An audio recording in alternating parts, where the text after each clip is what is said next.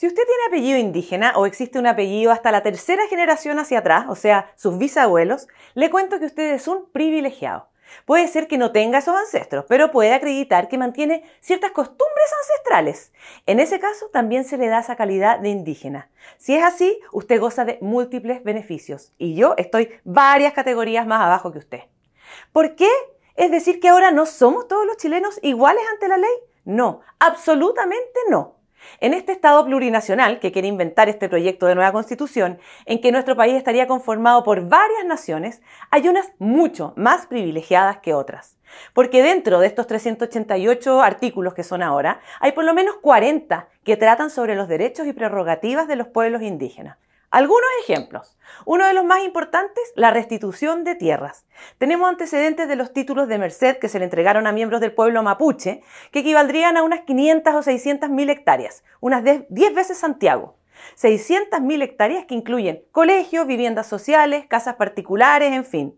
Si se devuelven, así entre comillas, nadie se ha pronunciado sobre cómo se le pagaría a los actuales dueños, dónde se trasladarían las casas y colegios, nada. Pero eso solamente para el caso mapuche, que además la gran mayoría vive en la región metropolitana, no en la Araucanía.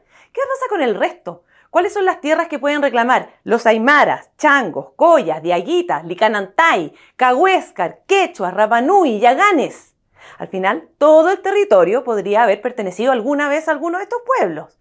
En las normas transitorias se aprobó la creación de una Comisión Territorial Indígena, cuya tarea principal será la restitución de tierras a estos pueblos sin límites, sin definiciones. Uno piensa en la Araucanía, pero ¿se imagina los intereses en el norte? Atacameños en la zona minera y changos reclamando los puertos. Territorios con inversiones millonarias reclamadas por derechos ancestrales. Y el Estado lo reconoce como un mecanismo preferente. El derecho a propiedad del resto de los chilenos disminuido a su mínima expresión. Los pueblos indígenas podrán seguir utilizando los recursos naturales que siempre han usado, siempre que estén en sus territorios, o sea, en todo Chile. Por eso contarían automáticamente con los derechos de agua, por ejemplo, en sus tierras, cuestión que para el resto de los chilenos sería más o menos como ganarse el quino. Si usted cumple con alguno de los requisitos que nombramos al principio, aquí vienen más privilegios. Lo van a juzgar con leyes diferentes al resto, redactadas especialmente a su medida, porque la nueva constitución habla de sistemas jurídicos propios para cada pueblo. ¿Y qué pasa? Que esas leyes nunca han existido, por lo que ahora se tendrían que inventar.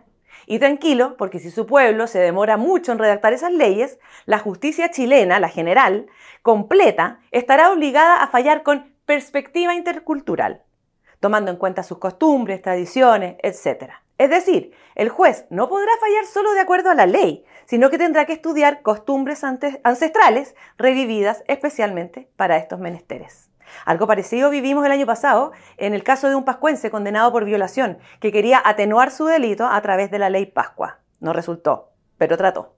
Y le cuento que si usted es de este grupo VIP, va a pasar a ser súper poderoso, porque este borrador crea la consulta indígena para cada tema o medida que pueda afectarlo. O sea, cualquier tema, porque no están especificados.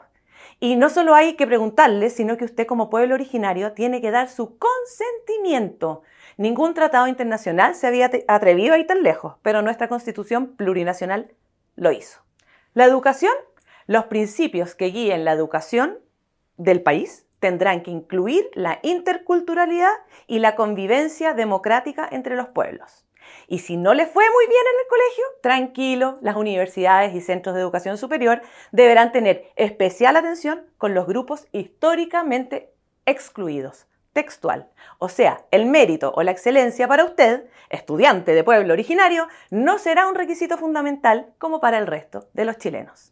Imposible comentarle eh, los por lo menos 40 artículos que otorgan privilegios y categorías especiales a los pueblos indígenas.